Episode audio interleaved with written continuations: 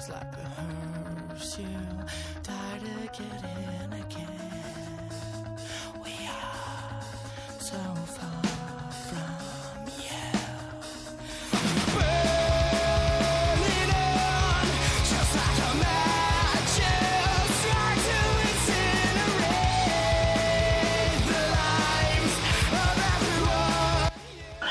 Fala galera, bom dia, boa tarde, boa noite. Está começando mais um Nutella Quente. Aqui é Jonatas Jojo e. Do you bleed? You will. Pois é, eu sou o Jaderson Henrique e agora o pau vai torar. Aqui é o Alisson. Opa, deixa eu botar. Aqui é o Alisson e os demônios não vêm do inferno abaixo de nós, eles vêm do, do céu. Ó, a frase do Luthor, olha aí. É uma frase que eu curto muito. Cara, eu, eu gosto muito dos discursos do. Eu gosto muito do- dos discursos do Luthor desse filme. Se- e estamos aqui para falar do- de um dos filmes mais polêmicos de- dos últimos anos. Uma obra-prima para alguns, um desastre para outros. Então, vamos aqui falar hoje de Batman vs Superman, dando continuidade ao especial do Zack Snyder. Então, vamos lá, vamos falar dessa obra-prima, que é uma obra-prima. Uhum. Será? É. Será?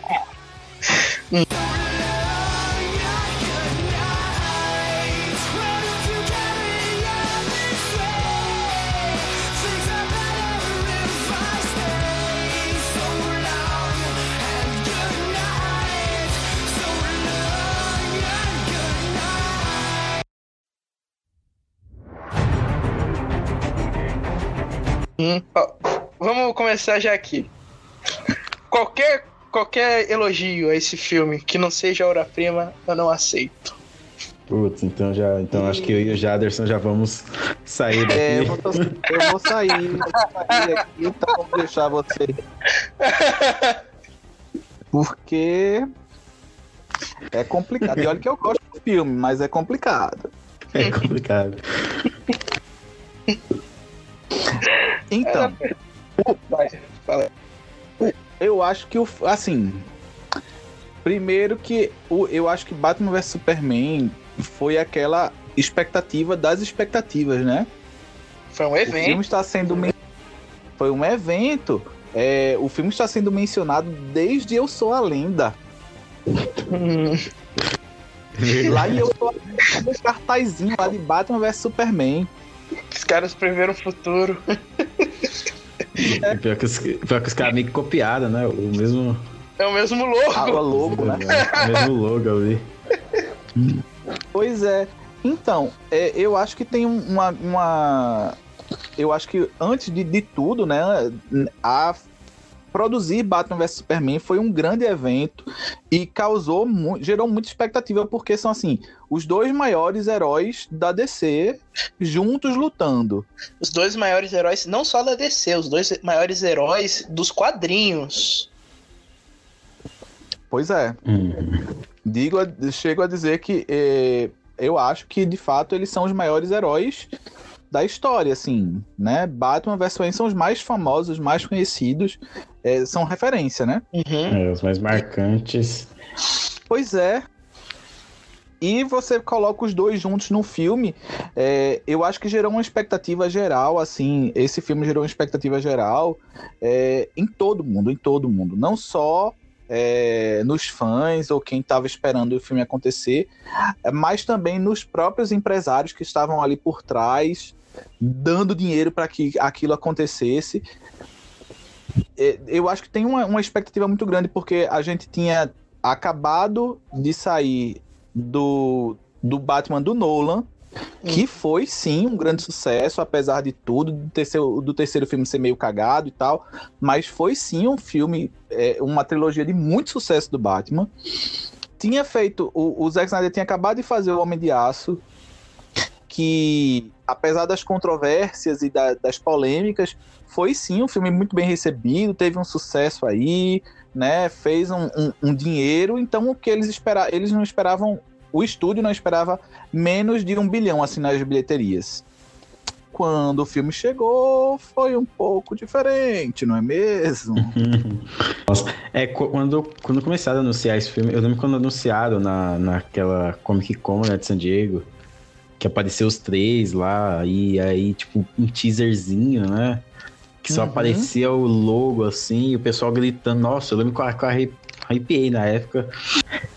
E aí, quando lançou aquele primeiro teaser, que tinha aquela estátua do Superman pichada lá, falso Deus, e aqueles, aqueles, aquelas frases de fundo, né, do Lex Luthor, do Alfred, eu lembro que eu terminei o teaser assim, eu falei, mano, esse, esse filme vai ser um game changing, sabe? Vai ser o filme que vai, filme de herói que vai pro Oscar aí, temporada de premiação, esse filme vai arregaçar, e todo mundo que diminui os filmes de herói aí vai...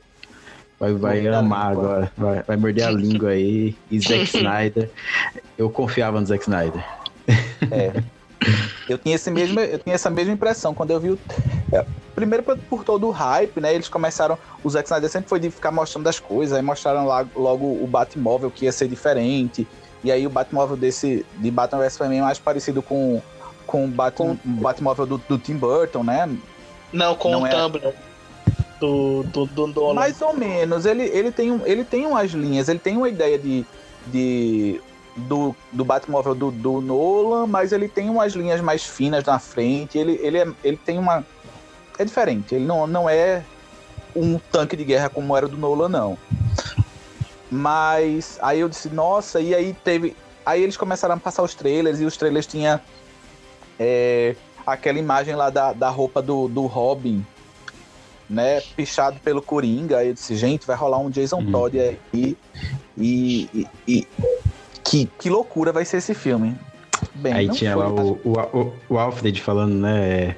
é essa sensação de impotência que faz os homens bons ficarem ruins. E aí tá o Batman olhando pra, pra roupa do Ro- Robin.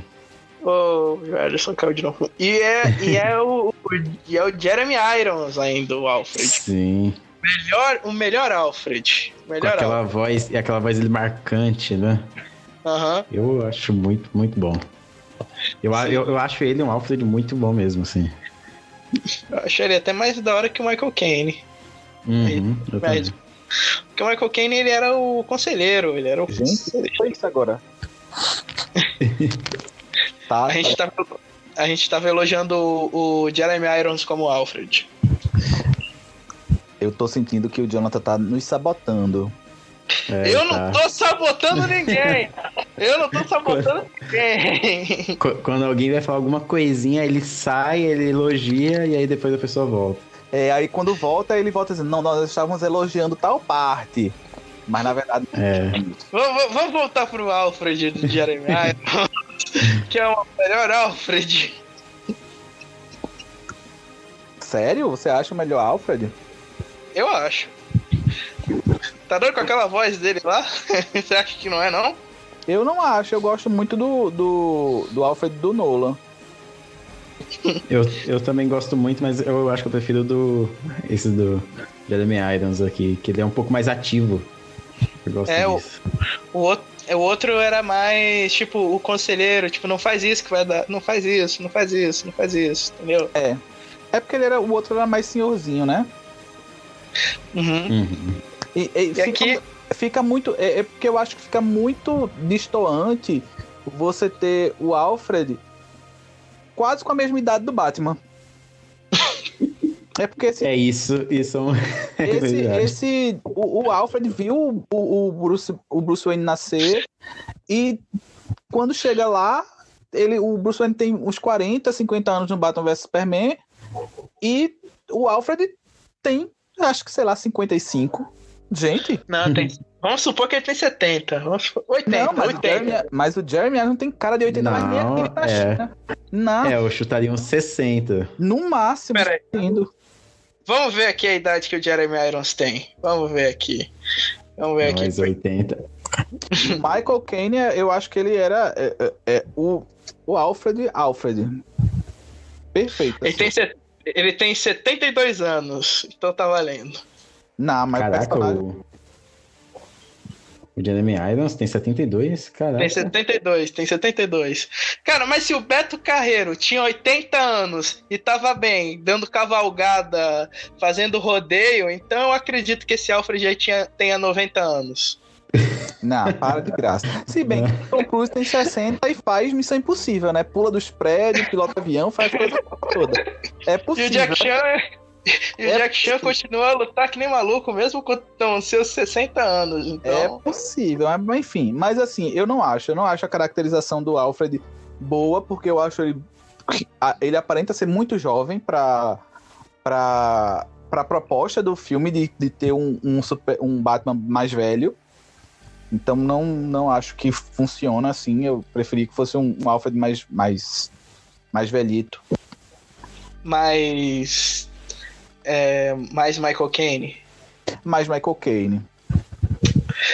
Ah, mais Anthony Hopkins, assim. Imagina, o Anthony Hopkins de, de, de Alfred.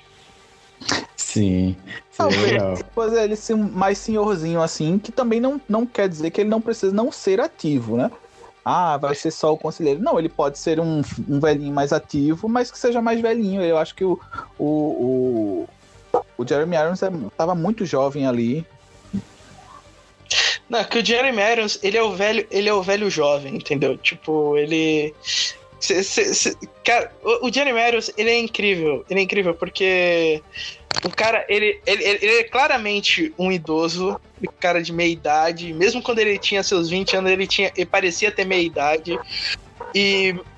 E agora que ele tá velho, ele faz papéis mais jovem que nunca. Ele se diverte tanto. Tem a série dele lá, a série Os Borgias, The Borgias, em que ele faz o Papa. E cara, ele se Hum. diverte tanto fazendo aquilo. É, é incrível. É, é muito bom ele. A única vez que eu vi que eu vi a idade batendo nele foi no no, no Watchmen, quando ele veste a roupa do Ozymandias lá. Nossa, Quando ele não- veste, ele parece o Homem-Sereia, sabe? A cara dele do, do Bob Porque é aquele senhorzinho com a mascarinha assim, fala, mano. Homem-Sereia mexilhãozinho aí. Caralho, que referência, que referência. Putz. Mas, não, assim, é, é, é maneiro, mas a idade ali. Fica complicado. Mas enfim, mas aqui em Batman vs Superman, a gente tem aqui um enredo que é bem um enredo bem interessante porque eu sei que muita gente falou que a justificativa do Batman era meio sem sentido, tudo mais, mas assim é, a gente tem um Batman que já tá aposentado, o filme já começa com ele aposentado. Aí o filme começa com aquela cena de luta no Homem de Aço, ci- cidade sendo destruída e o e a Wayne Enterprises tem um prédio no em Metrópolis. Não sei porquê, mas tem. Então. então é natural ele ir lá ver. E quando ele vê o Superman destruindo tudo, cara, aquilo lá é. Ele Naquele momento, cara, eu acho essa cena muito foda. Eu acho essa cena muito foda quando ele salva a menina, aí a menina. Uhum. Onde é que está sua mãe? Aí ela aponta pro céu. Cara, e ele. Ele olha lá, cara, ele percebe que ele vai ter que voltar. Ele vai ter que voltar a ser Batman porque ele acha que o Superman é uma ameaça maior que Coringa, maior que Pistoleiro, que de fato é um, um cara que tem o poder de destruir um mundo se ele quiser. Então, tipo, a justificativa dele. Então, a justificativa dele é boa, o motivo dele é bom. Então. Não, eu acho, eu acho fantástico. Inclusive, eu acho a, a abertura do filme, é, a ideia de linkar com o Homem de Aço é muito maravilhosa. E realmente parece que ele estava lá. Tem umas Uhum. coisas que eu não gosto, por exemplo, o Bruce Wayne nunca se suja de poeira, o mundo tá caindo, tá o prédio tudo destruído, mas ele tá lá lindo, impecável, que nem o James Bond, que nunca des- desarruma o cabelo. Cara, mas, Mas- se, mas se no Homem Aço o Superman lutou destruindo a cidade com o Zod e nem o cabelo dele e o topete dele não desmanchou, então tu vai reclamar Pois- disso? Pois é, então, aí isso faz parte, né? Já dessa cultura do- dos personagens da DC que eles não se sujam. A Mulher Maravilha destrói um- uma casa inteira, assim, pulando assim. E o cabelo tá maravilhoso, ela não tem uma poeirinha, uma sujeirinha. É, o cabelo, eles são o cabelo tá sempre- né, em do- dois dias de guerra, o cabelo dela tá, tá todo oleoso, assim, acabado. Mas ela deu Nada a história. finalizado, toda. Babyliss aqui, ó. Todo trabalhado no Jaça Cabeleireiros. Não, mas eu, eu, eu acho muito legal, porque quando, ass- quando a gente assiste né, esses filmes de destruição da cidade, a gente sempre fala, putz, mano, essa cidade toda sendo destruída, né? E ver toda essa batalha do Superman com o Zod, que quando a gente assistiu o Homem de Aço, a gente via que era inevitável, né, sair destruindo, porque o Zod tava. Não, é, é um cara que não dava, dava você. É, então, dava pra você controlar ele, uma nave ainda terraplanando a cidade. E aí você vê a- a- aquilo ali do ponto de vista de um humano, né? Uma pessoa comum, que qualquer destroço que cair na, na cabeça já morre. Eu acho muito legal, assim. Pois é. E eu só não acho, eu só não acho muito legal quando o Bruce Wayne liga e aí quando ele liga, todo mundo começa a sair do prédio, sabe?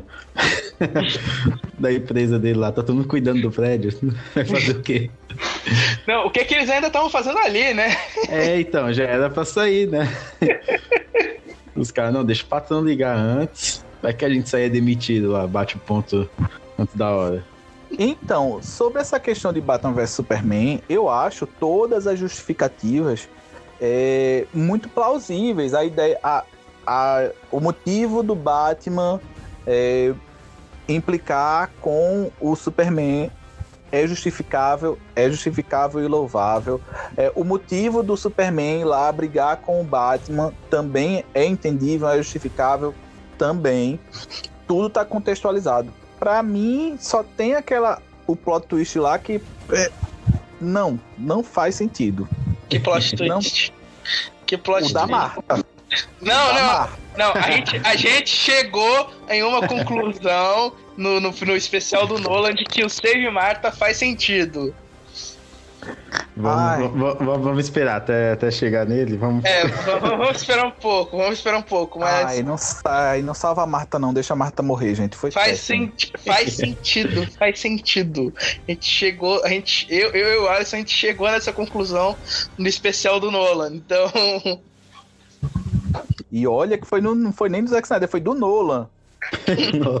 Reverberou no Zack Snyder. não, eu tô, te falando, cara, é que esse aqui é o podcast do Zack Snyder.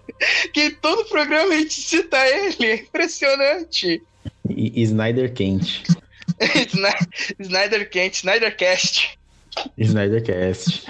Eu acho que já deve ter aí, hein, algum, algum podcast assim. Tem, tem, eu sigo um J House Comics. Ah, olha aí. Enfim.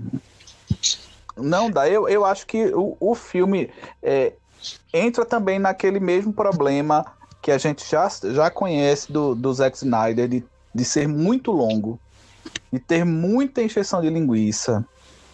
Mas né? Tudo bem que eu, eu entendo que aquela ideia de, de ele querer fazer aí o processo de investigação do Batman com o Superman e tal. Quando você assiste a versão estendida, até que as coisas se encaixam melhor. Mas, cara, eu não sou obrigado a assistir versão estendida. Eu tenho, o filme ele tem que ser completo em si. Quando Sim. ele lança Batman vs Superman, com duas horas e meia editado lá, o Superman fica solto, fica completamente solto ali dentro do filme Uhum. sabe? É. O Superman fica, fica faltando coisas do Superman. Então, se esse arco que ele estava criando era justamente para contar a história do Superman, como é que você deixa o seu personagem, né, principal, que é de quem você tá querendo falar, faltando coisas? Sim. Então, tem, tem uma desculpa pra isso. Porque e nesse, nesse filme, quem é que é quem é que está sendo introduzido?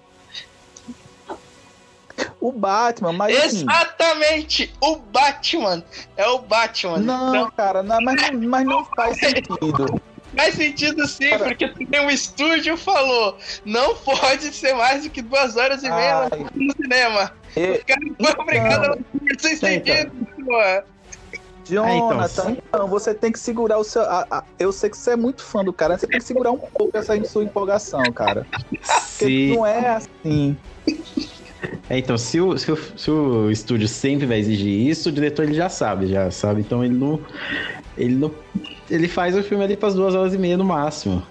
Agora o cara Isso. quer inventar a história, tipo, ah não, a história completa tá aqui, ó. E tem um amigo meu que ele sempre defende Esquadrão Suicida. Ele fala, não, porque Esquadrão Suicida ia ser assim, assim, assado, mas o filme que me entregaram não foi assim, assim, assado. Não foi. É a mesma coisa o Batman vs Superman. Talvez, Então, é isso que eu. talvez se um dia fizeram É- um higher cut, eles. Ai, não, para. Mas. Não, mas veja, é a mesma, é a mesma coisa. É por isso que eu também, por exemplo, não tô é, criando tantas expectativas assim quanto ao Snyder Cut, porque apesar dele colocar fotos, trailers, não sei o que, ah, vamos colocar aqui fotos e trailers do Superman com roupa preta.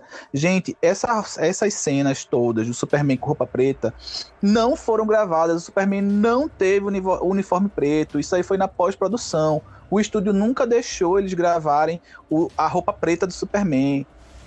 Isso é uma coisa que ele colocou depois, que ele pensou depois. A cor foi mudada na pós-produção. Então não é exatamente o filme que era pra ser feito, sabe? Não, não, não, é- Então não tem como você criar. Não. é, não tem como você criar essa expectativa. não exatamente. Não, ele queria um uniforme preto, o Snyder queria um uniforme preto, inclusive já já tinha até encomendado, só que o só que o estúdio não aprovou. O estúdio Exato. não aprovou porque Se ele não aprovou, não foi feito, não foi não gravado. foi feito, então, exatamente. Por isso foi feito na pós-produção depois. O, o uniforme preto não, não chegou a ser, a, a ser feito. Mas se bem que não era muito, não tinha muito o que fazer, era só pintar de preto mesmo. Então, Cara, então, não é, não é, não é exatamente assim, sabe? Não é exatamente assim, não é só pintar, não é só pintar de preto. A, o, a, o estúdio não aprovou a, o uniforme preto, então provavelmente a ideia que ele tinha para o uniforme preto também não foi aprovada, não era só ele aparecer com o uniforme preto, sabe? Tem uma história pregressa aí que tem que deveria ter sido montada, contada para ornar com o uniforme preto. O que ele gravou foi uma outra história porque o estúdio não aprovou aquilo, sabe? Então, não sei se depois você pintar o uniforme de preto vai suprir essa necessidade. É, Mas, assim, são especulações minhas, porque de fato é o que está apresentado aí, assim. Hum. Não foi, o- não foi o que foi entregado. Se ele tivesse de fato gravado com. Ah, o Henry Cavill gravou sim cenas com uniforme preto, tem esse uniforme preto aqui pra provar. Não, mas ele não gravou, não existiu esse uniforme preto. Ele gravou coisas aleatórias lá, com, como deveria ser, e depois pintou.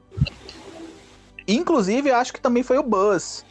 É, Uhum. Nada me tira da ideia de que o unifo- o uniforme preto e tudo que se gerou em torno dessa dessa, dessa versão, né, de Liga da Justiça, né, o, o Snyder Cut, foi muito do buzz do pessoal criando. Ah, ele, ele deveria ter vindo com um uniforme preto. Ah, e todo mundo queria um uniforme preto. Então ele pegou tudo, isso daí, meteu para poder também ter força para juntar com todo mundo e dizer, olha, tá aqui, eu ia fazer o uniforme preto sim, e não sei o que, o pessoal, eita, uniforme preto, aí todo mundo comprou a briga e tá aí. Mas isso aí eu acho que foi bem ele se aproveitando bem do buzz que foi gerado depois do filme. Mas voltando pra Batman vs Superman. que é o melhor filme de super-herói de todos os tempos. Ai, não é, gente. É. Infelizmente. Cara, é assim. É assim, Não É, é. é assim. Eu, Não é, não é nem. E e não é nem, não é nem assim. Não é o melhor filme e não é nem por uma diferença pequena, é por uma diferença muito grande. Não é nem um top 20, né? Né, não é. to- não é top 20, é top 1. Não, mas assim, uma coisa que eu, que eu vejo nesse filme, até revendo ele, é que os perso- eu, eu vejo que ele é muito lotado de coisa. Uhum. O filme tenta a todo momento se justificar, e aí, ah, o Lex Luthor tá fazendo isso, e aí parece que o roteiro foi escrito com muito medo, sei lá, de aparecer algum furo aqui e ali. E aí cada coisa tem uma justificativa, não, porque isso foi feito por causa disso, por causa disso, por causa disso. E aí ele faz essa trama tão emaranhada e os personagens, eles não agem conforme a trama. Eles, o Superman tá lá e aí ele fala, vou conversar com o Batman lá e ver no que dá. Cara, Aí um segundo Uhum. depois, ah, que se dane, vou dar porrada nesse maluco aí. Então, o Batman, a mesma coisa, sabe? Parece que os personagens. E o Lex Luthor também, todo distoante, assim, tipo. É, o Lex Tal, Luthor tal. pra mim é a pior coisa. É, então, revendo assim, eu, eu gosto, igual, eu gosto dessa frase dele, do- dos demônios não vêm do inferno, mas vêm do céu. Só que ele é totalmente distoante do resto, assim, ele tá conversando com as pessoas, parece que, que, que mudou, assim, parece que está no filme, vai pra outra, depois volta pro filme. Então, os personagens, eu, eu acho que eles não se encaixam no universo que eles que o, que o Zack Snyder, que os roteiristas querem criar, sabe? E aí eu fico muito confuso, assim, com o que tá acontecendo, porque parece que as, todas as ações ali dentro não condizem com, com o que o filme quer falar.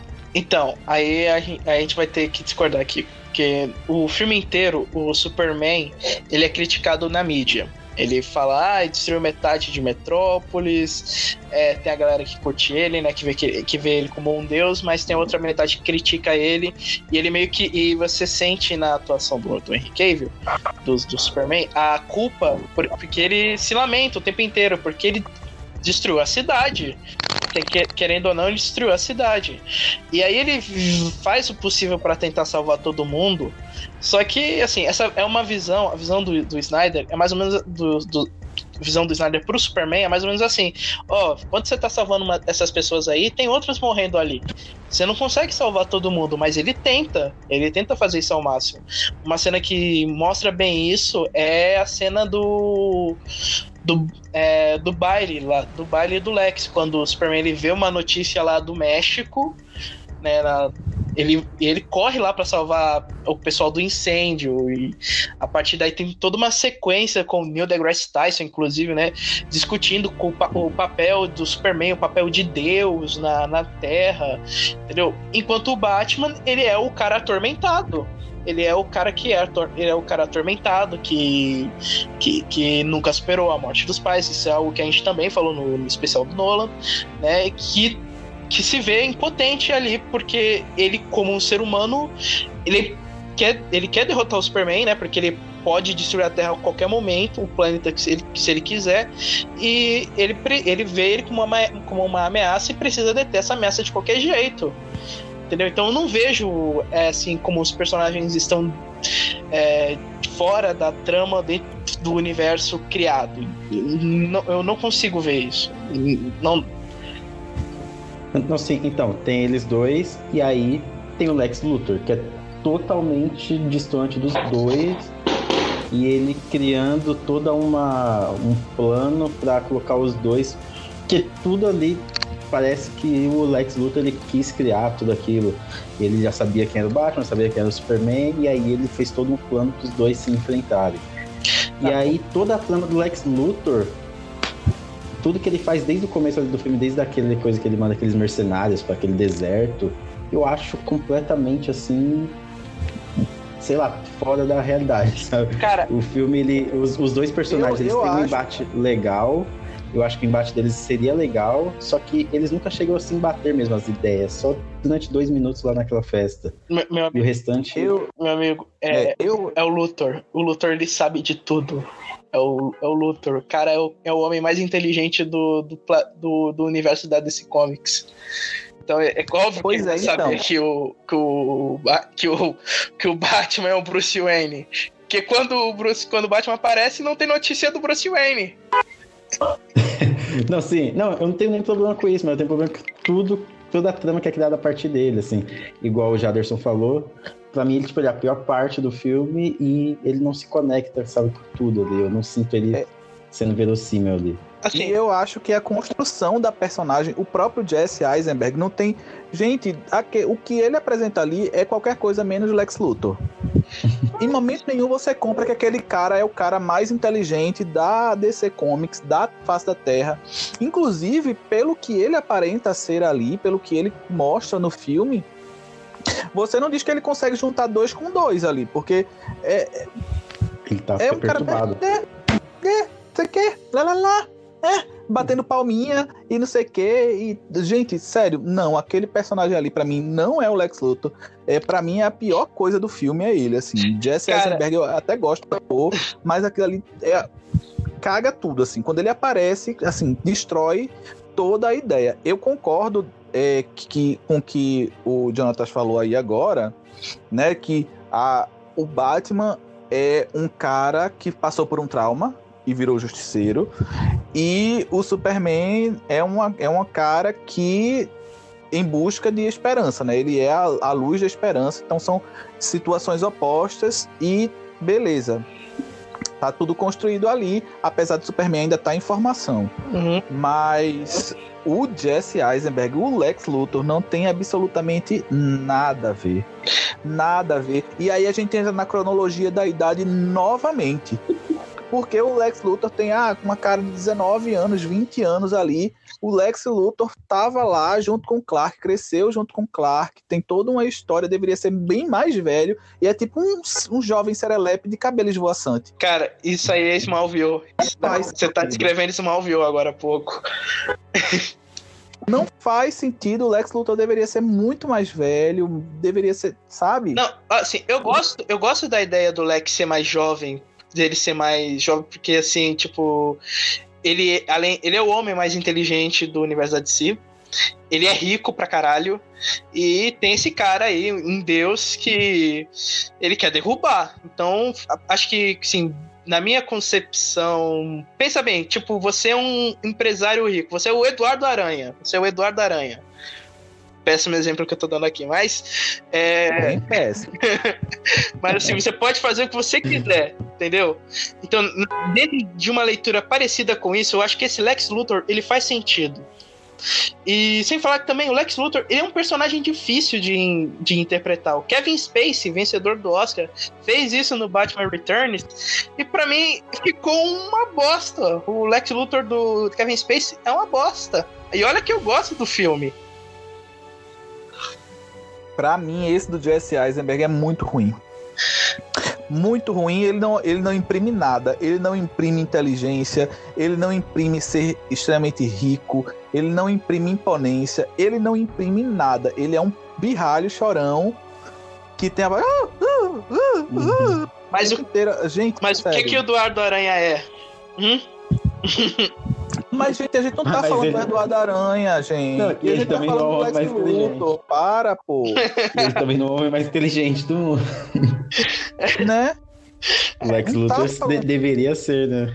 deveria ser e não imprime nada disso. Então já, já cagou aí essa, a- essa, essa ideia. Isso a gente já relevando essa ideia de idades, né? Que o Lex Luthor deveria ser bem mais inteligente, mas aí pare- ele parece o cara da. da, da- Ele tem, a- parece que ele tem Asperger, né? Parece o Sheldon. Pa- pa- pa- não, parece que ele fumou a Kryptonita lá. Chegou, Parece- fumou a pedra da Kryptonita lá e ficou maluco. Dando balinha na boca das pessoas, Não, mandando mijo pra mulher ó, lá. assim, ok, vocês podem até não gostar muito da atuação do Jesse Eisenberg, mas é, todas as falas dele, os discursos que ele dá, é típico, é típico do Lex Luthor. Todo, todos os discursos lá, eu acho. Então, mas não orna. É o, que- é o que o Alisson tava falando agora. Não orna com o que ele tá. Ah, o personagem não casa com o texto, entendeu? Hum, beleza. Não orna o negócio. Ah, que- É, é cheio de, de metáfora. Tem uma hora lá que ele. Acho que foi pra Lois, que ele cita a Alice no País das Maravilhas, alguma coisa assim. É Alice ou é Lolita? não importa. O que importa é que ele joga. É a- alguma coisa dessa e ele joga umas referências sem nada a ver que não, nem, nem se junta com o filme. Então aí, tipo, tudo que ele cria é muito distante de tudo que tá sendo mostrado, de tudo que deveria ser direto, Exato. né? Que é o Batman versus Superman. É que, assim, é que assim, a gente também tem que ver por uma outra leitura. O Lex Luthor, é, esse, esse Lex Luthor, pelo menos, não é o Lex Luthor do. Do, do Christopher Reeve, do, do filme do Christopher Reeve. Não é o Lex, não é o Michael Rosenbaum, né? Que é o do Smallville. Que inclusive a gente já chegou à conclusão de que não consideramos Smallville. É, não é o Le- o Lex Luthor do, do Kevin Spacey. Mas É uma, Inclusive, eu acho do, o, o, o do o Lex do, do Smallville bem melhor do que o Jesse Eisenberg. Então, né? Mas, mas, mas é aquilo, né? Eu não considero o Smallville porque é outra parada. É uma leitura completamente diferente, distoante.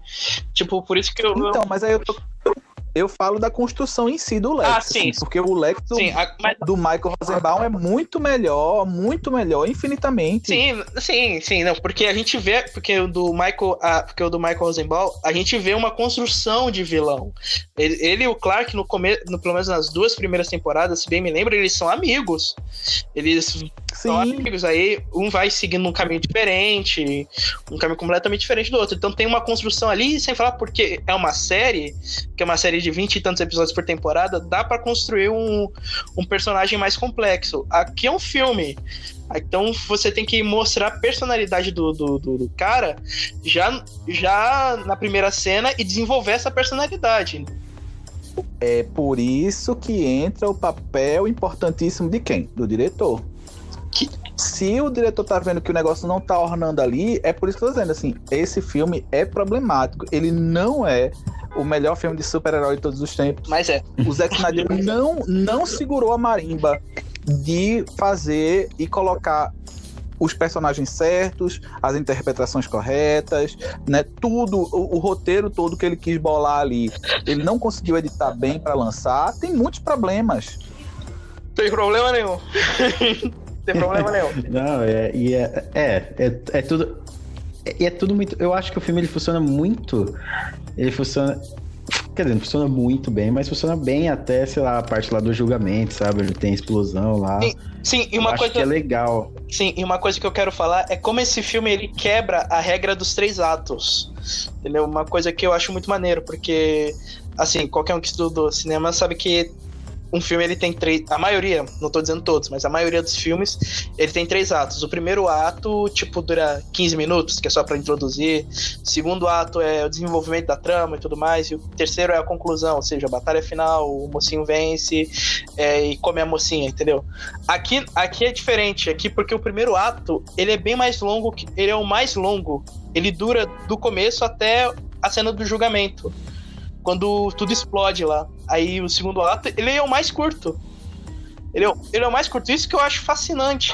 Isso é uma coisa que eu acho fascinante nesse filme, porque o Zack Snyder, ele soube, é, pelo menos na minha visão, ele soube quebrar bem essa regra, é, sem, sei lá, criar um ato a mais, entendeu? Não, mas eu Mas- acho que isso aí não é fascinante, eu acho que isso aí é É problemático. problemático. Isso aí é problemático, porque não é questionando a estrutura dos três atos, não, mas é porque quando você coloca um primeiro ato que é extremamente longo e arrastado e coloca um outro que é curtinho e uma conclusão que não deveria existir, torna o filme um problema. Porque depois do Marta, quando surge lá o apocalipse, aque- a- tudo aquilo ali que vem depois não deveria existir. Assim, Hum. tudo ali tá over. Sim. Né? Quer mesmo, Tudo ali é over. quer mesmo falar de Marta, velho? A gente, eu tô esperando. eu tô esperando pra, só pra falar do porquê o Marta faz sentido. Por que que Save Marta faz sentido, cara? A un- a- Eu entendo. Olha, então, quando a gente chega. É, Aí tem toda essa estrutura. Primeiro que eu acho que o filme tem diversas barrigas, né? E principalmente, assim, esse primeiro ato inteiro, que é extremamente cansativo. Eu não acho. Quando você coloca na, quando você coloca na versão estendida, então ele se torna ainda mais cansativo, porque você acrescenta ainda mais meia hora. Eu acho que o filme Né? bem. Mas fica, mas fica o quê? Fica mais ju- justificável, você consegue entender mais aquele conflito lá do Superman, que estava bem prejudicado, beleza. Quando vai. A, a, a luta deles, eu acho que a sacada da luta deles, eu, como eu continuo dizendo assim, o Snyder é muito bom em construir cenas de ação, então a luta deles em si, do Batman com o Superman, eu acho fantástica. Mas, cara, depois do Marta, que é quando surge lá o apocalipse, dá muito errado. Tudo bem, Sim. tudo bem. Agora eu vou. É, eu, eu, e o pior. a- po- Pode falar. Não, não, fala aí você, vai. O pior é que de- depois do Marta vem a minha cena favorita do filme, que é o Batman invadindo o armazém ali. Acho que até aquela parte Pois é. tá bom. Cara, você tá. Aí, Jardim, você quer mesmo criticar a cena do armazém, que é uma das melhores cenas Não, de não quero, luta do cinema? Não, eu não quero.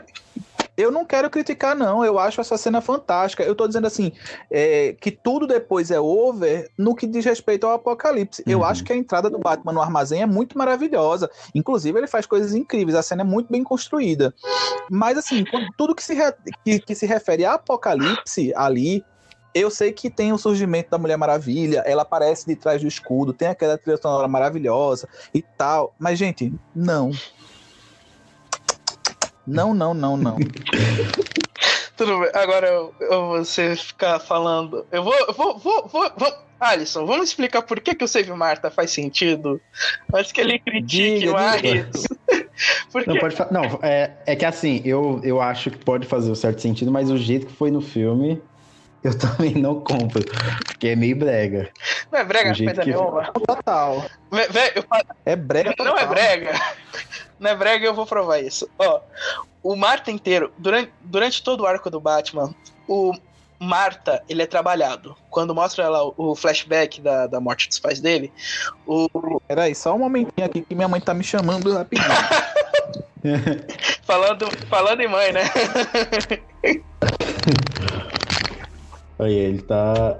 É, é, a, é a retaliação. Você boicotou ele aquela hora lá, Eu não, tirando ele, ó. eu não boicotei ninguém! Pronto, voltei e me vinguei. ok, ok. Pode continuar. aquele flashback do começo do filme, quando mostra é, os pais do Bruce sendo assassinados, o Thomas Wayne, ele, ele, ele fala, Marta, entendeu? Aí, mais, que é a primeira referência que a gente tem, Marta. Então a gente sabe que o nome da mãe do Bruce Wayne é Marta. E o nome da...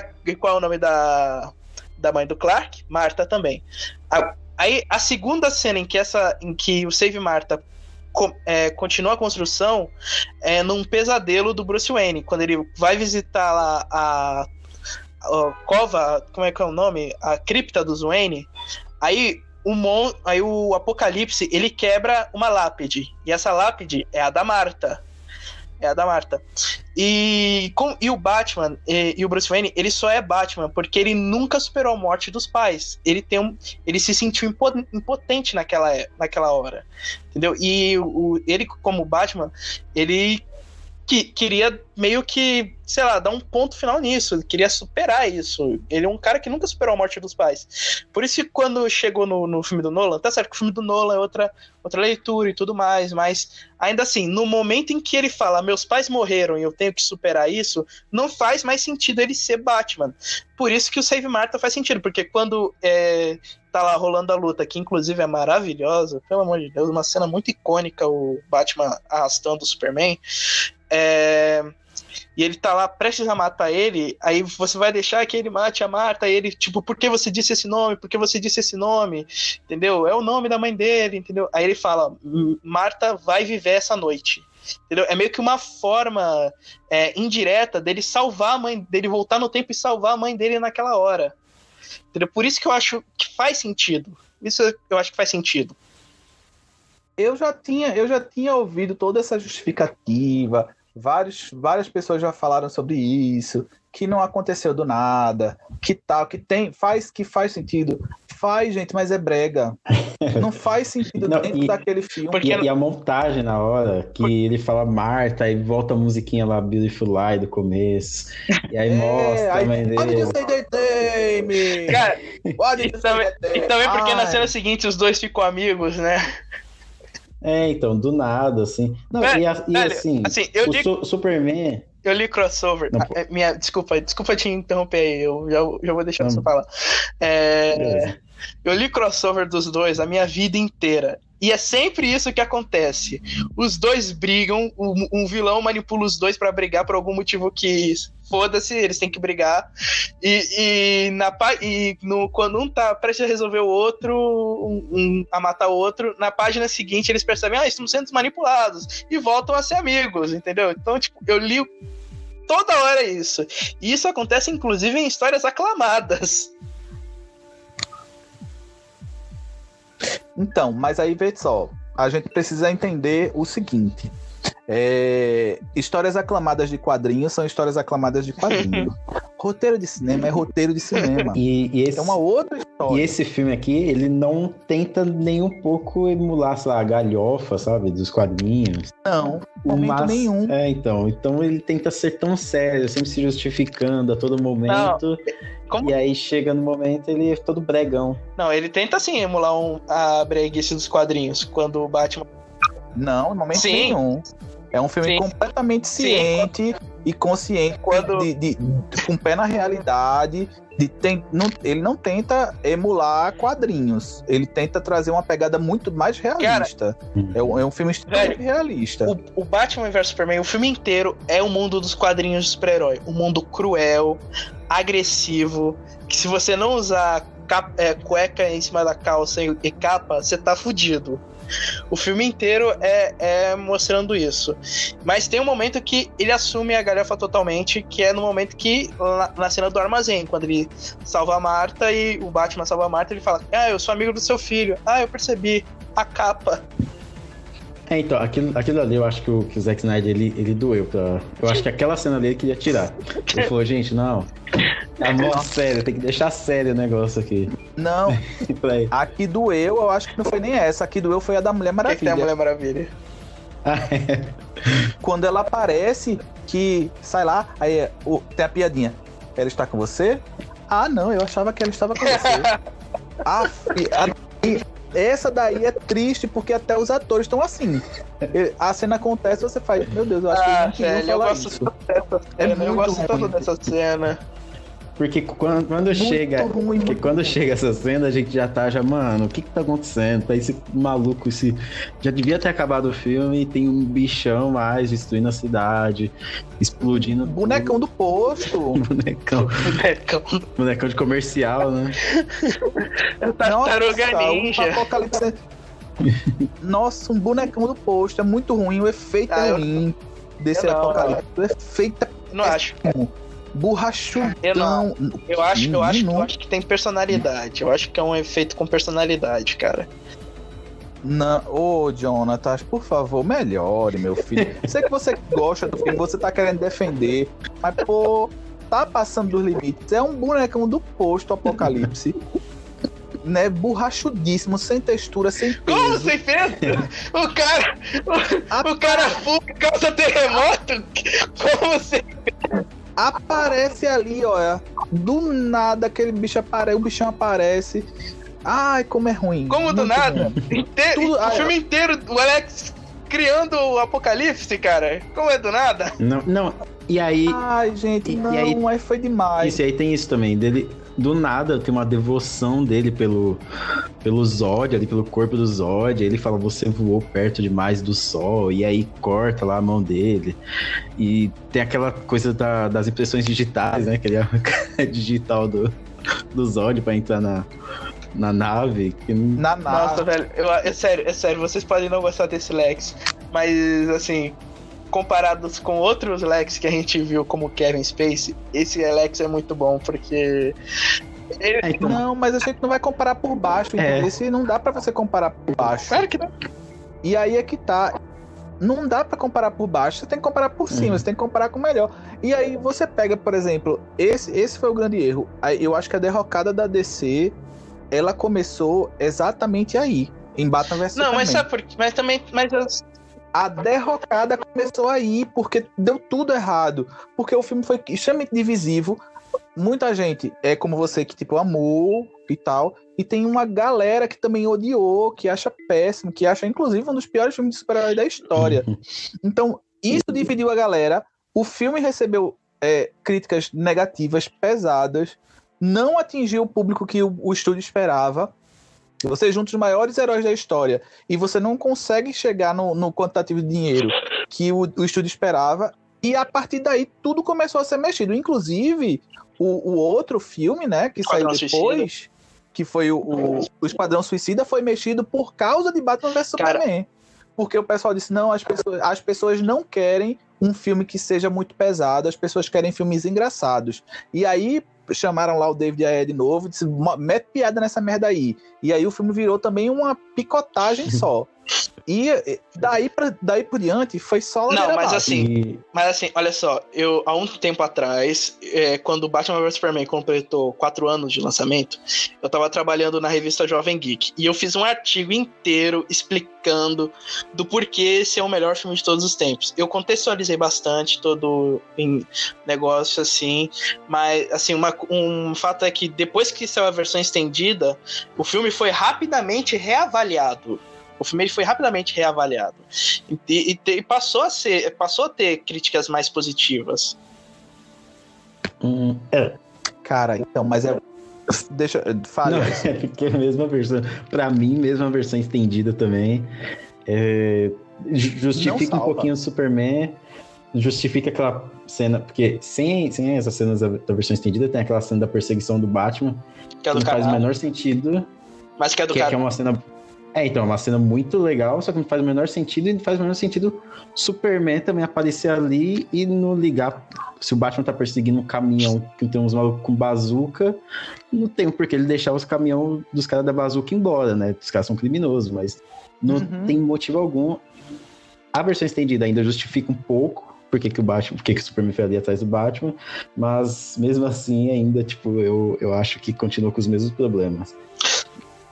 Exato. A versão, é como você disse, a versão estendida, a versão estendida melhora um pouco a situação do filme, que é muito ruim, mas não salva e não exime o filme dos, dos problemas. Eu sei que você criou todo um artigo querendo defender, mas, cara, sério, não tem essa defesa toda. O filme ele é problemático e ele causou toda a derrocada da história do DC com esse DCU aí.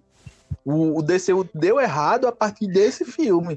Porque foi aí que o pessoal começou a desacreditar do Zack Snyder e começou a dizer: olha, vai ter que mudar isso, vai ter que mudar aquilo, vai ter. Quando chegou em Liga da Justiça, já tava a- o, o palanque todo armado já, a cama dele já tava feita. Sabe? É, o filme é muito complicado, muito complicado. Eu gosto de algumas coisas, gosto. A- a- o ato final com o Apocalipse é péssimo, péssimo. Não tem como justificar. Eu E posso- eu acho que o grande. Ah, ah, não. ah, não, pode falar, pode falar. Dá pra justificar sim, e eu posso justificar sim. Por quê? Porque, como eu falei, o filme inteiro é o Superman sendo julgado por ele ter destruído a cidade. Aí ele percebe que vai lá pra tentar redimir esse erro que ele cometeu, entendeu? É o Superman ainda aprendendo a usar os seus poderes. Entendeu? Por isso que faz sentido. E, cara, é a Trindade reunida pela primeira vez no cinema. Como é que você não vai achar isso legal? Ô, meu querido, mas veja só, a gente tá tentando dizer a você que o filme estruturalmente é problemático e você tá tentando justificar com Eu não o tô- fandom. Não, eu tô Tá tentando. tentando justificar com É fanservice aí. complicado. Eu não tô tentando justificar Você eu tá não. Eu, Eu tô tentando. eu, eu estou, eu estou, Esse você, no você tá ju- coração. Sabe, sabe aquele filme que você assistia quando era criança? E quando terminava você queria imitar os golpes? É esse, é esse, é isso que Batman vs Superman é pra mim, velho. Então, mas veja só, aí é uma outra questão. A gente aqui do Nerd Café sempre fala isso. Tem filmes ruins que a gente ama e a gente sabe que é ruim. Eu só não posso querer que um filme que é ruim seja bom porque eu gosto, entendeu? É diferente Você tá uma dizendo coisa que, da outra. O filme Você Batman tá dizendo que Batman vs Superman é ruim? Eu não tô dizendo que é ruim, eu tô dizendo que ele é problemático. Ele é bom até certo ponto. De lá, de um ponto pra depois, é só problema. O filme inteiro tem problema. De construção em Sim. si. Sabe? Personagens demais. Tem é, é, contradições dentro do- do- da história toda. Uma história arrastada, barriga, ritmo, sabe? Tem muitos problemas no filme. O terceiro ato é deplorável. É, é isso. É, agora eu não posso. Ah, tudo bem. É, é maneiro você ver o Batman, a Mulher Maravilha e o Superman juntos. É massa. Mas isso não vai. Só ter eles juntos não vai fazer o filme bom. O Liga da Justiça do Joss Whedon tá aí, que tem eles e ainda tem mais um monte. E o filme é É, ruim, só, sabe? não, só que não. o filme do Joss Whedon é um filme sem visão. Esse aqui, gostando, as pessoas gostando ou não, é um filme com visão. Certo, mas aí você ter um filme com visão, que eu, que eu de fato acredito que tem, porque a história realmente se eh, ela se justifica. Tem uma, eh, tem uma história que foi pensada sobre o Lex, que armou um plano pra botar os dois um contra o outro. Beleza, tá. Mas isso daí também não faz o filme ser bom. Claro. É um filme que tem uma história interessante, mas que foi mal executado, que é longo demais, que é arrastado, que tem um primeiro ato enfadonho. Ele tem momentos muito positivos, mas tem momentos deploráveis. É um filme problemático, é por isso que eu digo. Eu gosto de Batman vs Superman, gosto da versão estendida. Mas é um filme problemático. Não é o melhor filme de super-herói de todos os tempos, na minha opinião. É um filme que tem muitos problemas e problemas que não foram tratados nem em versão de cinema, nem em versão estendida. E aí tem um outro problema. Eu não não preciso assistir uma versão estendida para que o filme ele seja completo em si. O, o diretor ele tem que me entregar um filme bom, completo, na versão que vai sair no cinema. Se ele não consegue me entregar uma versão que é boa na versão que vai sair no cinema, é- tem alguma coisa errada. A versão estendida é para complementar coisas e não para suprir o que estava faltando. O- e a versão que foi lançada pelo Zack Snyder no cinema de Batman vs Superman é uma versão que está faltando. Que ela deixa o Superman sem desenvolvimento nenhum. Que falta coisas. Que deixa cenas sem sentido. Aí quando você coloca uma versão estendida, aí as coisas se encaixam melhor. Então não é para acontecer isso. Versão estendida é para complementar, para colocar coisas a mais, não para suprir o que tá Mas faltando você, no primeiro. você como entendeu? produtor, pro- como produtor de. Você botaria um filme de três horas no cinema, sendo que ia render menos. Um risco bem grande de render menos. Então, mas isso daí não foi o que a gente já conversou antes, Jonathan. Se ele sabe que o estúdio não vai querer um filme de três horas, ele tem que fazer um filme menor. Ele não pode querer fazer um filme de três horas para lançar em duas horas e meia para agradar o estúdio, para depois lançar uma versão Mas é-. Não é assim funciona. E se eu fosse o produtor, eu acho que eu nem teria aprovado. Assim, eu falaria, mano, olha esse tanto de subtrama que você tá criando, vamos com calma. Faz Homem de Aço Exatamente. 2, aí a gente coloca o Lex Cara, Luthor, e aí assim, depois aí, faz isso aí. Aí, ó, o Alisson falou uma coisa interessante. Assim, ó, eu acho esse filme perfeito. Perfeito, realmente. Eu acho esse filme perfeito. Mas ele foi cedo demais. Realmente, eu acho ele que foi cedo demais. Porque você. Porque assim, é. É, o- era o, a Warner correndo atrás do tempo perdido, né? Do MCU e tudo mais. E o cara teve que construir um. É, tem um amigo, o Magno, ele falou pra mim do novo design do Lobo da Steppe que pra ele parecia um demônio de videogame genérico, não parecia ser um general. Aí eu falei assim pro cara, tá, tá, o Thanos ele tem o visual mais humanizado, mas cara, eles construíram a ameaça durante seis anos. Eles, por, o Snyder teve que começar, com- por pressão do estúdio, teve que começar a construir a ameaça já no segundo filme. Então tem que ser um visual mais Sim. ameaçador. Entendeu? Então, é, assim, eu acho esse filme perfeito, hum, mas foi feito cedo demais. Eu acho que eles poderiam ter, tam- eu concordo com uma parte de que eles poderiam ter feito pelo menos um curta prólogo, meio que pra, sei lá, falar do porquê o Batman tá aposentado, ou por como a, Mara- a Mulher Maravilha chegou ali onde está, entendeu? Pelo menos ter feito um curta prólogo, entendeu? Entendeu? Eu acho que Eu, tem isso. Isso é, porque- isso é porque a gente não tá falando dessas é, pontas então, pra, soltas, pra né? mim, nem Mulher Maravilha tinha que estar e tirava toda essa. aquele negócio do sonho dele lá, não, deixa mais pra frente. Não, Sabe, mas- porque é, s- mas- são cenas que eles Eu te acho tiram que do filme eu- e quando termina, elas não fazem a mínima diferença. Mas é que assim, cara, Ex- exatamente. E ainda tem a, a ideia de você estragar todo o arco da morte do Superman, cara, mas é sabe? Com o terceiro ato de 15 minutos, sabe? Você estraga todo um arco, que é uma história de um quadrinho importantíssimo, famosíssimo, que você, tipo, joga no lixo Uhum. ali.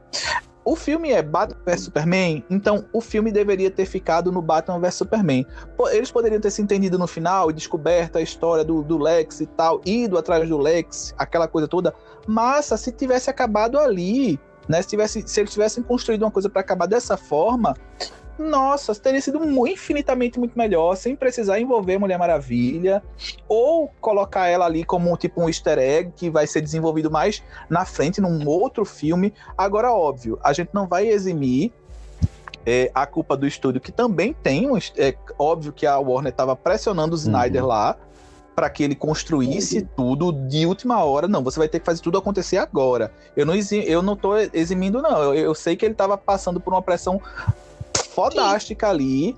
Né? O pessoal tava pressionando ele real para que ele fizesse aquilo ali Então, acontecer. tanto que. eu- Mas essa é a história Tanto que o plano dele, né? Eu- Desculpa história... de novo te interromper. Tanto que o plano original dele era cinco filmes do Superman. Ia ter outros heróis, mas eles iam ser muito mais coadjuvantes. mas iam ser cinco filmes do Superman. Será Pois é, aí veja, como é que ele tem uma. Ele monta uma ideia pra ter cinco filmes do Superman e aí ele simplesmente estuda e faz. Não quero. Não quero, eu quero um filme do Batman vs Superman, ou eu quero um filme de tal coisa.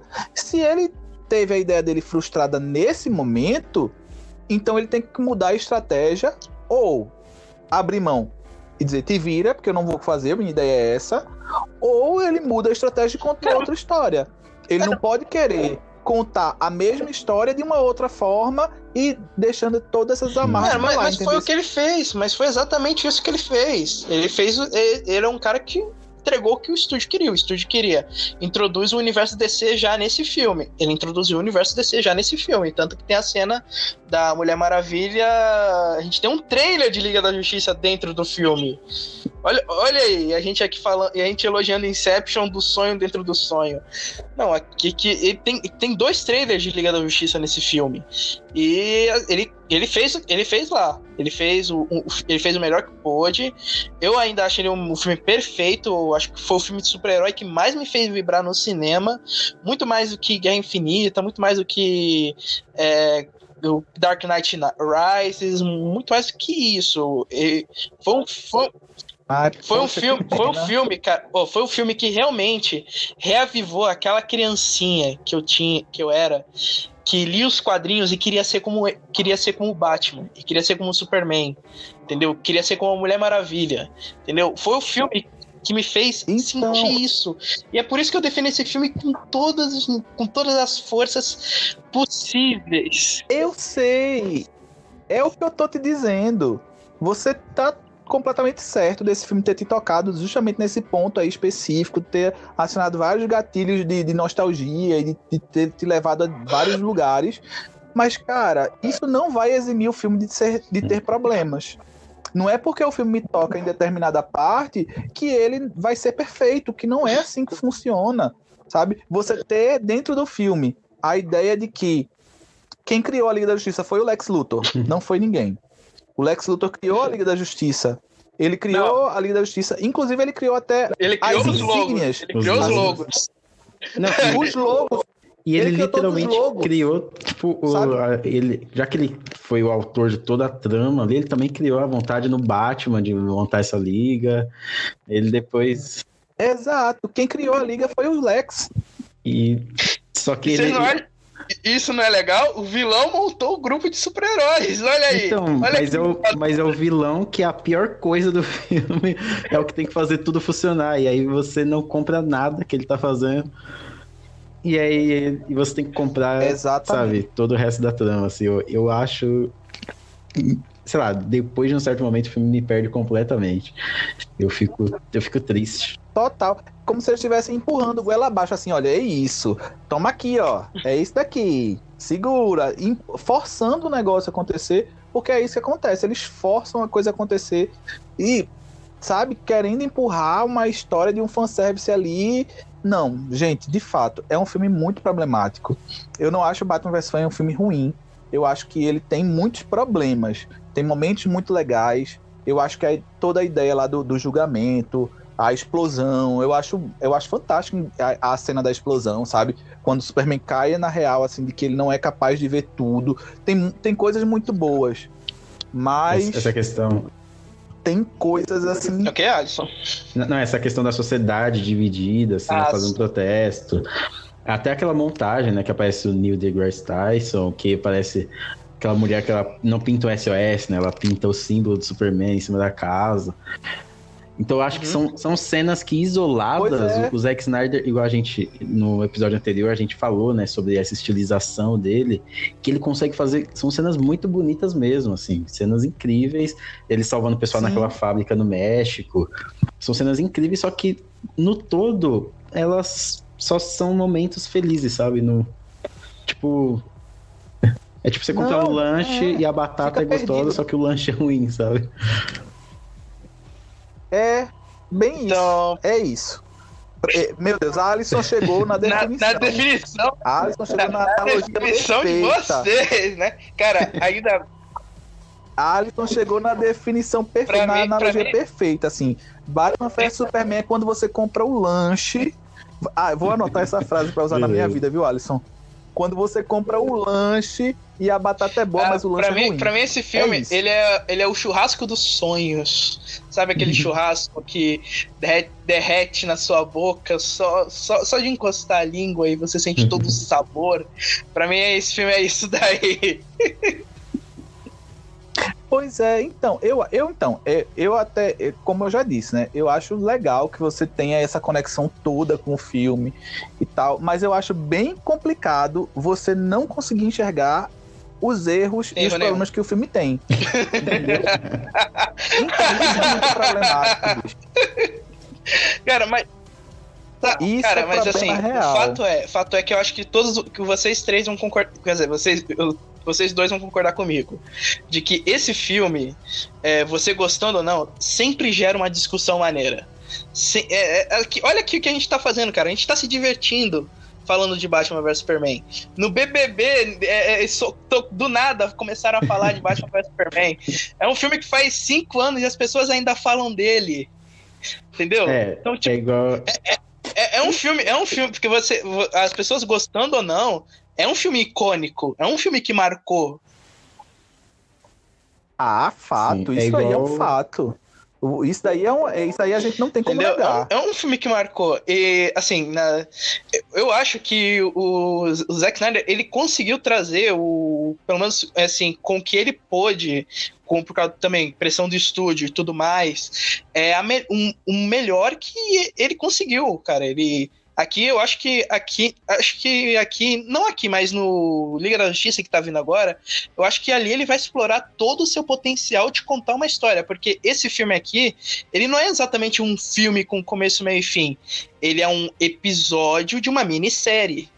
Entendeu? Que, porque, assim, o, como eu falei o, no- no episódio anterior, o Homem de Aço, o arco, o arco do Clark, ele é um tanto incompleto.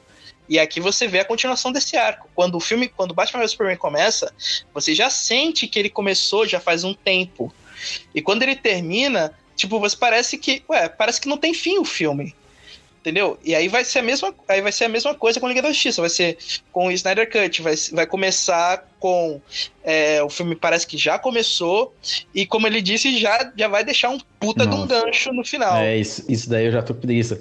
O cara tem quatro horas pra contar uma história e ele não finaliza Exato. a história. quatro É horas. porque ele só, é porque ele só filmou o primeiro. Então, é, ele só esse- filmou o esse é primeiro. meu- e- Só deu tempo. esse é, esse é meu problema, sabe?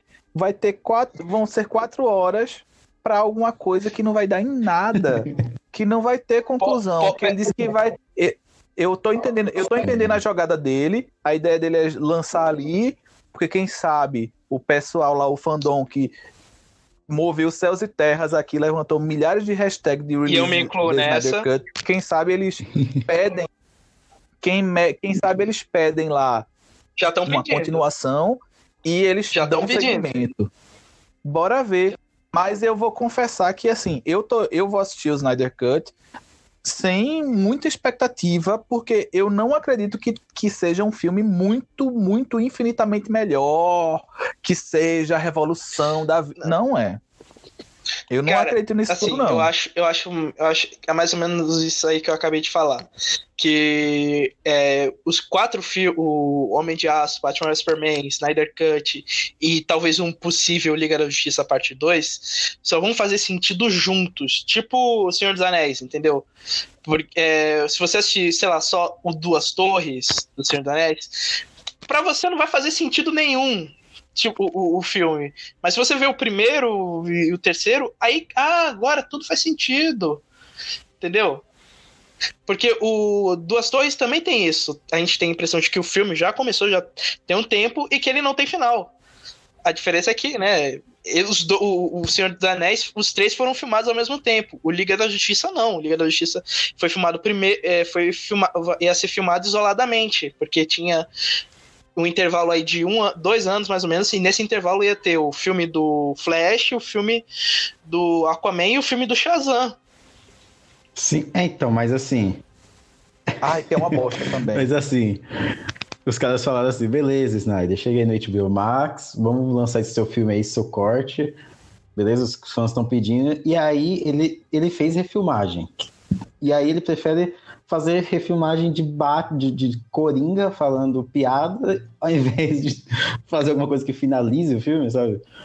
Não, ele não, tem não. garantia nenhuma que vai ter uma continuação. Exato. Vai ter continuação em, em animação, sei lá. Então, então, olha só, uma, olha só uma coisa aqui. Ó, lembra que eu falei que do Homem de Aço, 20 minutos da- de toda a sequência de Krypton é, foi, não foi utilizada? Foi cortado? Lembra Uhum. que eu falei disso? E a versão estendida do Batman vs Superman tem 3 horas. Mas eu li uma reportagem é, no Hollywood Reporter que a versão estendida de Batman vs Superman chegou a ter 4 horas e meia. Então, algo. Então, assim. E originalmente, o filme da Liga da Justiça, quando o Snyder ele soltou a foto dos rolos no Vero, é, tá lá o tempo do filme, que era 3 horas e meia. E quando ia ser lançado, ia ser só 3 horas. Isso antes dele ser demitido. E então algo me diz que ele pode usar, na cena que o Superman pode ressuscitar, ele pode usar parte da sequência de Krypton, o que faria sentido, já que todo, já que o Codex, o código de Krypton, é, toda o, o Codex de cultura kryptoniano tá dentro do DNA do Clark, então faria sentido reutilizar aquelas cenas quando o Superman for ressuscitado, e também faria sentido o- o- alguns cortes cenas excluídas de Batman vs Superman serem usadas, serem usadas no Liga da Justiça, porque teve uma reportagem que eu li há um tempo atrás de que a Liga da Justiça seria meio que um elo pro Batman deixar de ser tão agressivo. Entendeu? Porque esse é um Batman assassino, esse é o Batman serial killer. E. É, exatamente. maravilhoso, Então acho que, sei lá, vai ver que nessas quatro horas aí de versão estendida original, tinha um flashback da morte do Robin e pode ser usado isso daí no, no Liga da Justiça. Entendeu? Uhum. Então, cara, vê só. É, é o que eu tô dizendo. Ah, não sei se tudo isso, sabe, você, você resgatar coisas do Homem de Aço, você resgatar coisas do Batman vs Superman e sair montando esse Frankenstein pra ver se, Se vai ele tiver dar um editor certo, muito bom, sabe? consegue. Não, Cara, não sei, bicho. De vo- você, sei lá, pegar a pior coisa do, do, do, do Esquadrão Suicida, que é o Jared Leto, que todo mundo detestou, e colocar o cara ali de novo. Sabe? É, é complicado, assim. é Toda a estrutura. Sabe quem é vai ser. o- Sabe quem é assim. o, o editor do, do, do Snyder Cut? Quer dizer, editora? É a Dory Dorn. Que, é, que editou, sabe o quê? Memento. Hum. Não, então, mas, mas é assim, o cara, beleza, ele tem, ele tem esses quatro horas de material. Ele já sabia que quando ele fosse lançar o Liga da Justiça, ele teria que colocar duas horas e meia no cinema. E aí ele ia gravar outro filme lotado de coisa também, que ia ser mais umas cinco horas pra finalizar tudo isso, sabe? Então, é esse, esse, é, o, esse é o problema que sempre Pois segue é, ele, é o que sabe? eu- é o- É o que eu tô dizendo desde o começo. O filme ele tem que ser concluído e ele tem que ser completo em si na versão que vai ser lançada no cinema. Eu não posso gravar um filme esperando que eu vou fazer uma versão estendida que vai ter flashback do primeiro filme que eu gravei na minha vida, flashback do outro filme que o meu irmão gravou quando eu tinha três anos. Não, não é assim Ó, que funciona. Olha só, cenas é assim adicionais, ele só gravou sabe? cinco minutos. Ele mesmo falou. Só gravou cinco minutos de cenas adicionais. Ah, eu, e eu acredito no Zack Snyder, gente. Eu não acredito nele, não. Ele disse que vai fazer uma cena de 20 minutos e filma 40. Ele vai fazer um filme de 2 horas e filma 4. Não acredito nele mesmo. Eu não acredito muito, mas meu Acredita Deus, no Ridley Scott. E o Ridley Scott é outro cara da versão estendida. Ah, Pois é, então, mas veja só, não é sempre que isso funciona. Não é sempre que isso. Tanto é que não, o Ridley Scott não tá nem Porque fazendo tá tantas velho, coisas assim por aí. Ele tá velho. Não é sempre. Não é sempre que isso funciona, sabe? Não é porque tem uma. é, E outra coisa, no, no caso do, do, do Ridley Scott, quando foi lançar algumas coisas lá, porque tem, tem muita interferência do estúdio e tal, mas não é assim que funciona, não é, sabe? Não dá. Não dá. Pra todo filme que eu vou gravar, é duas horas. Vou gravar mais duas só pra garantia, porque depois eu vou fazer uma versão estendida que vai explicar melhor. Gente, Ah, cara, é que assim, assim, ó, a, a gente tá aqui discutindo por fora, mas a gente não sabe como foi que aconteceu lá dentro. O que que a gente sabe? Ah, teve a perda do, do, do Snyder, né? Que é- e ele foi afastado. Foi, é isso que a gente sabe. É isso que a gente sabe, entendeu? Então a gente não sabe todos os detalhes. Quem sabe é o Snyder e os produtores. Ah, então, é, então, eu sei que é- a gente pode estar até por fora. e o que a gente sabe é, é o filme que veio e Ah, que, que a gente vê cheio de problema. Exatamente. Enfim, mas enfim, ó, é. meu veredito aqui. Batman vs Superman continua sendo um filme perfeito. Não importa o que vocês dizem. Não importa o que vocês dizem. Jaderson, eu te amo. Alisson, eu te amo. Mas Batman vs Superman pra mim é um filme perfeito. É o melhor filme de super-herói até o momento. Isso porque ainda não lançou Snyder Cut. Porque do jeito que do jeito que do jeito Ah. que eu e os outros militantes na hashtag fizemos, esse filme de super-herói parece ser tão definitivo que vai deixar o gênero obsoleto. Eita, coragem. Eu, eu juro, olha, eu, eu, eu, assim, eu não sei, é, Alisson, que estou falando com ele agora, não sei se ele está me achando um Não, hater, relaxa. mas não é, não é isso. Não, no episódio anterior. eu juro, O, o Alisson Eu odeia Death Note, cara, então relaxa, ele não tá, ele não tá te achando. É, eu, eu juro que eu queria muito que esse Liga da Justiça fosse um filme muito bom, mas muito bom mesmo, assim, que era pra, sabe, destruir com a Warner, pra, pra todo mundo, sabe, críticas de 100%, todo mundo adorar. Eu queria muito que isso acontecesse. Pra Deixa o Warner ter tino, sabe? E, e- e- ter ciência de que, pô, eu vou confiar aqui. Eu contratei esse cara aqui pra criar um universo, eu vou deixar pelo menos ele terminar de contar a história dele. Eu queria muito que isso acontecesse, mas in- infelizmente eu não vejo. Não, eu também, eu também não. acontecer. Mes, mesmo se o filme for um, um puta sucesso, mesmo se o filme for um sucesso absoluto, eu também não vejo ele é, continuando esse projeto.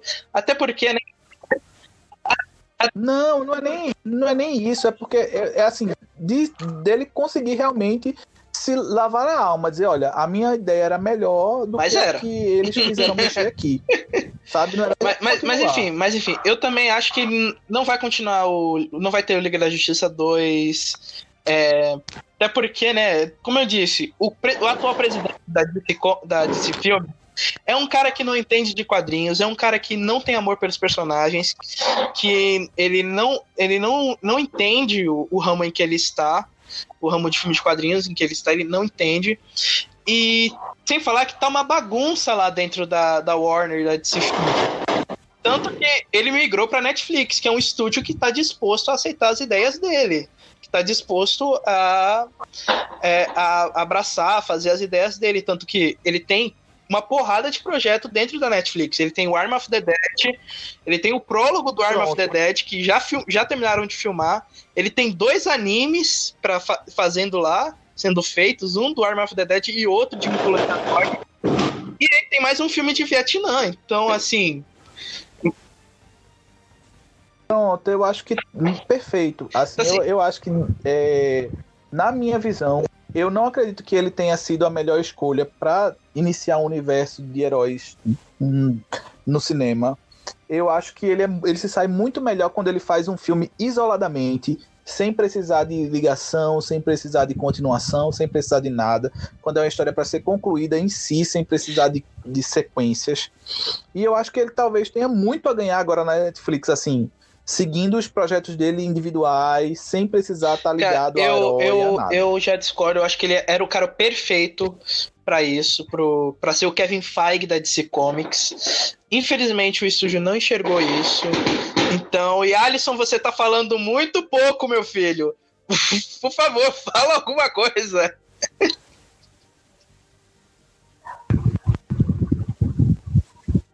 Tá, cadê o Alisson? Cadê Alisson? Oi, oi, oi. Menino, o Alisson sumiu. Eu tô aqui? Tá, você Oi? tá- Ah, foi mal. tá- Tava falhando aqui o negócio. Foi mal. Enfim, Eu enfim, tava falando. enfim, eu acho, eu acho que ele era o cara certo.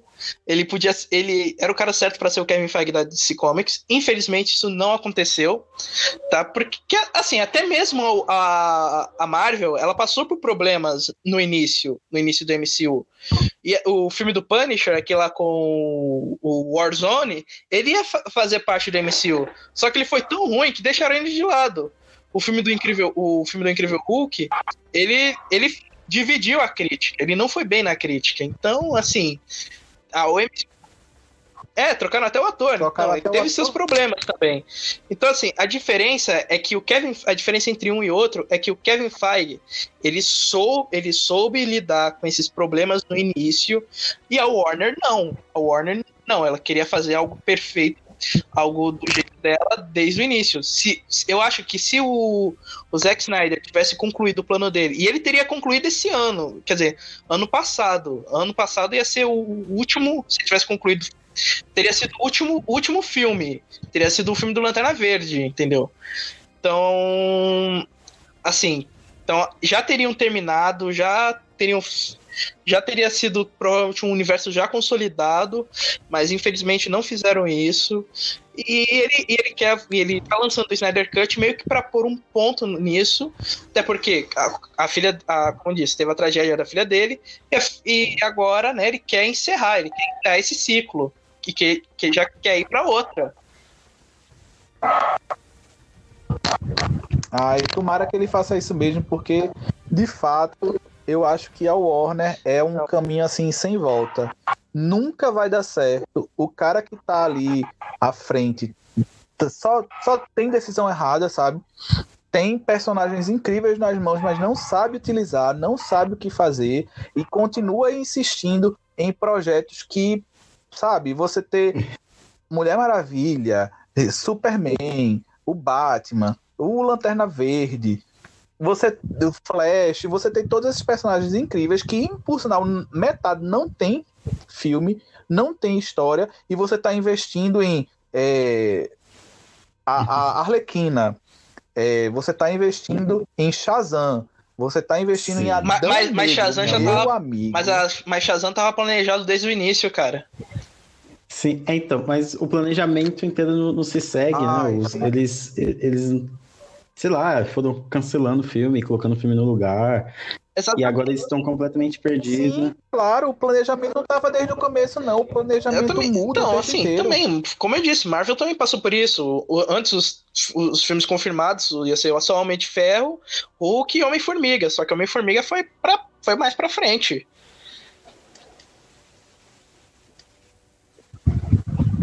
Olha, não dá. Não, Realmente o a George DC Nada e a não dá. Warner. O George Ramada Nossa. não dá. Esse cara não dá de jeito nenhum.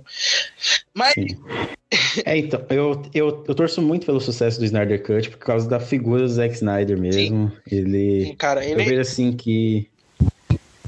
Que ele. é- Eu, inclusive, eu tô, eu tô mais ansioso pelo filme de zumbi dele do que pelo filme do Snyder Cut.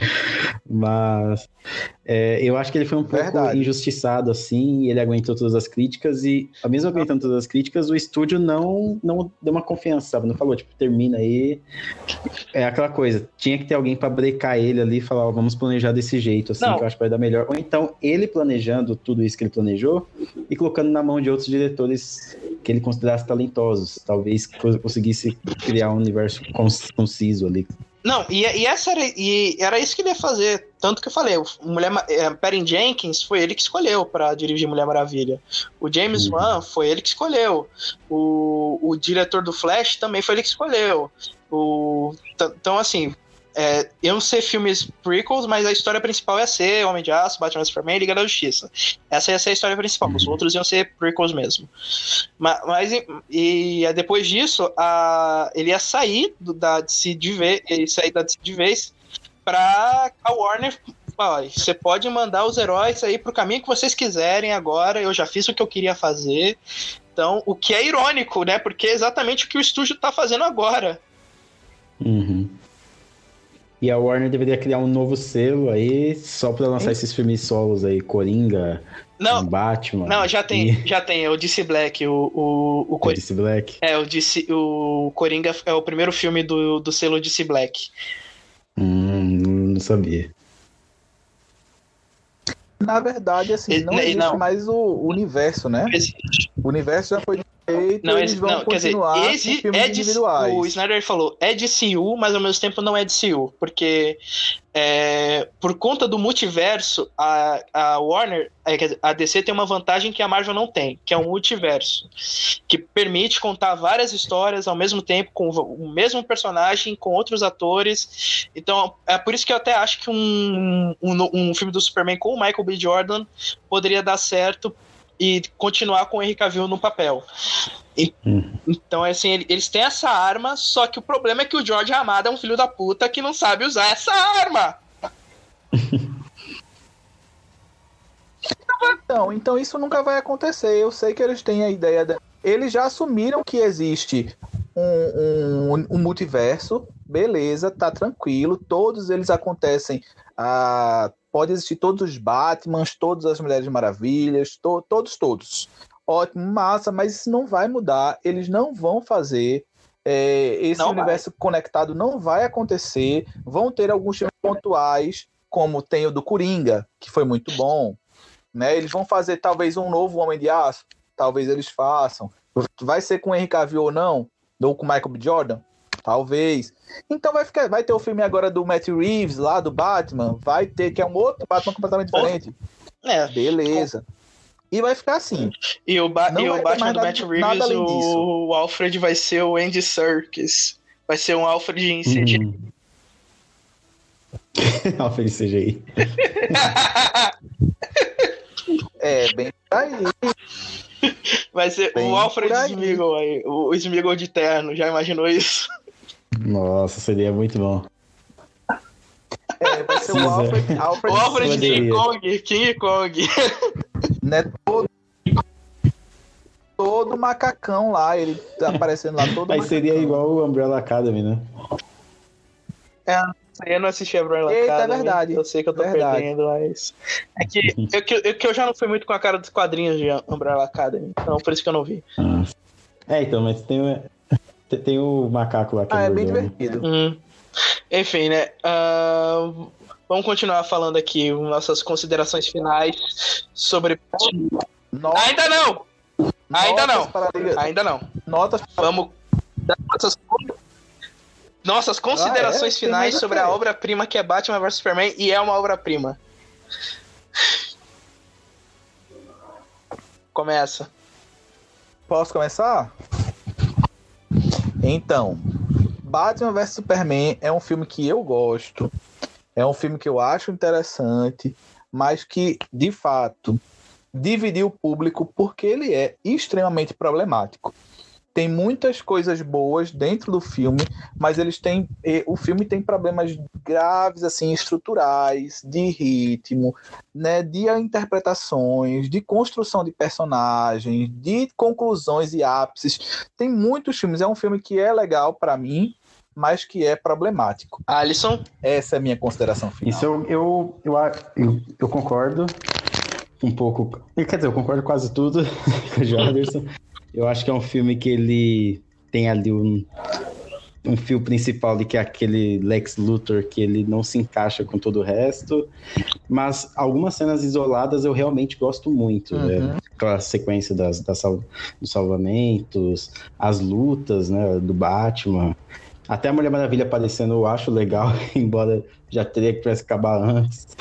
Mas é um filme que eu acho, sei lá, ele é muito lotado de Uhum. coisa, ele quer se justificar a todo momento, ele quer criar uma coisa muito maior do que precisava e ele não consegue conectar tudo, não consegue ligar, fazer uma ligação entre todos os elementos que ele quer ali no final. é, como, eu, como eu disse, esse filme ele é um episódio. É. Ele é um episódio de uma minissérie. Então. ah, ah, você não gosta nem dos discursos do Lex? Eu acho aqueles discursos muito bons, hein? Então, é que eu acho que eles, eu acho legal, só que eles não se conectam, né? É, é tipo, uma coisa assim que eu, eu gosto do que ele, quando, da visão dele, né? Que quer virar o quadro por causa que os demônios vêm do céu e tudo mais. Eu acho muito legal, só que o filme, quando chega nele, até a trilha muda, vai pra um violininho, vai pra um negócio. Nossa, cara. O- e o Lex, e aí depois. Você, o Lex pode até ser um dos piores personagens desse filme, mas ele tem uma das cenas de entrada mais legais, velho, que é quando ele vai lá entrar na nave e toca a musiquinha bam, bum, bam, acompanhando sei. os passos dele. Cara, eu acho muito foda. Uhum, é. Legal. legal, mas vazio, né? É, Mas é, é da hora, é da hora, é da hora. Minha É, consideração exatamente. final. Esse filme é uma obra-prima e vocês não mudaram minha opinião em nada. Em nada. Então, em nada. Esse filme, esse filme é perfeito. Esse, esse, o Ben Affleck, ele é o melhor Batman. Ele só perde pro Adam West.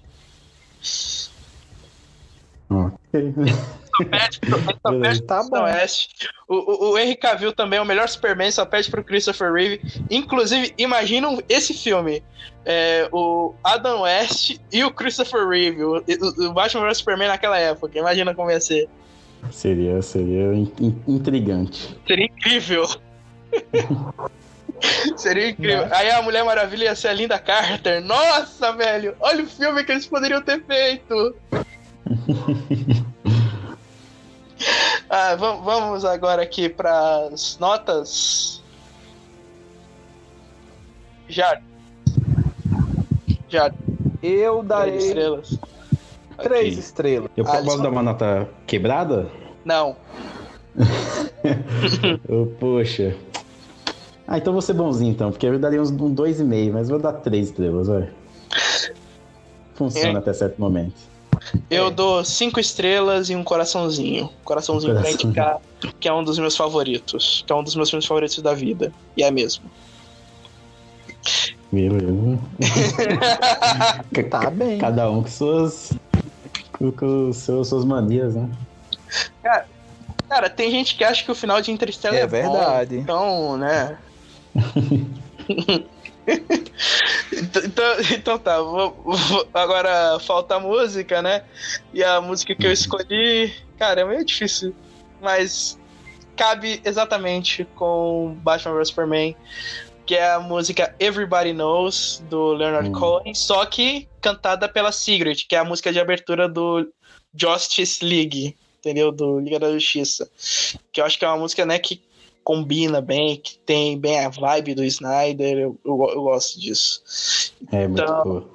É, e fiquem ligados para os próximos episódios, faltam dois sobre o, o Snyder Cut e o Arm of the Dead.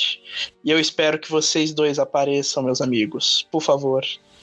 Tudo, Tudo vai dar. Sim, se tudo, tudo, tudo vai certo, dar certo, tudo vai dar certo. Cara, imagina se eu tivesse chamado o Nandê pra esse programa, velho. Se o Nandê tivesse confirmado mesmo. Nossa, velho, ia ser uma discussão enorme. Porque, o- porque o Nandê, ele odeia esse filme com todas as forças. Nossa. Olha Nossa, aí. ia ser, ia, ser- ia ser uma discussão mais divertida ainda, mas, mas acho que aqui foi bem equilibrado. Acho que aqui foi bem equilibrado. Sim, sim. É. Então, Bem comedido. então fiquem agora aí com a música Everybody Knows da Sigrid. A gente se vê semana que vem com continuando o especial do Snyder Cut. E vocês querem falar mais alguma coisa sobre Não, vocês não. mesmo? Só agradecer aí o convite. Não, é isso. É, é isso. Exatamente. Valeu pelo convite. Passem lá no Nerd Café, quem puder. Nerd Café é oficial pelo Instagram. Beleza, valeu, muito obrigado. É, quem quiser também vai lá no Colastron, no Instagram também Colastron, toda a rede social. E é isso aí. Então tá, como Nutella quente com pão e tchau.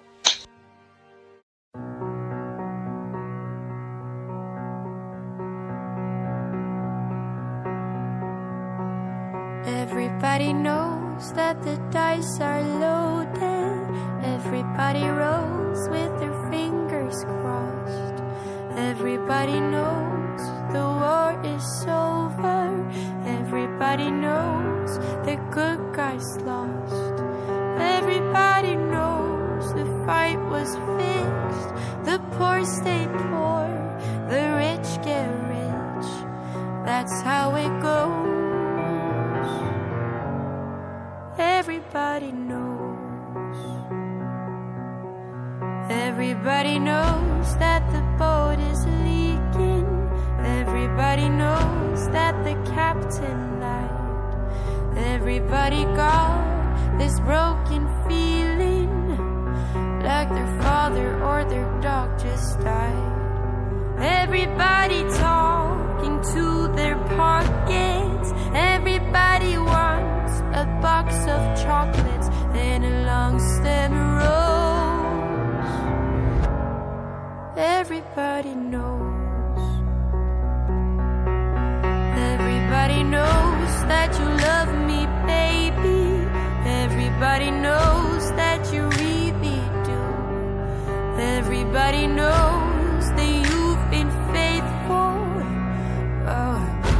take a night or two.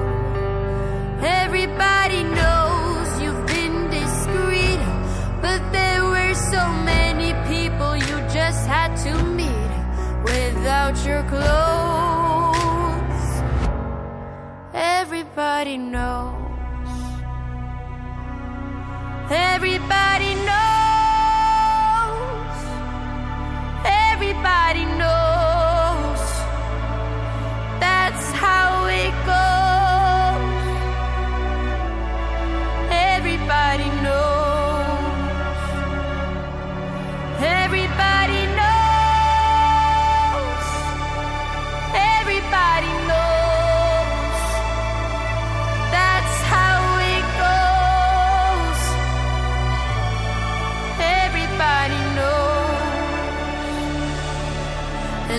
Everybody knows that it's now or never. Everybody knows that it's me or you. And everybody knows that you live forever when you've done a line or two.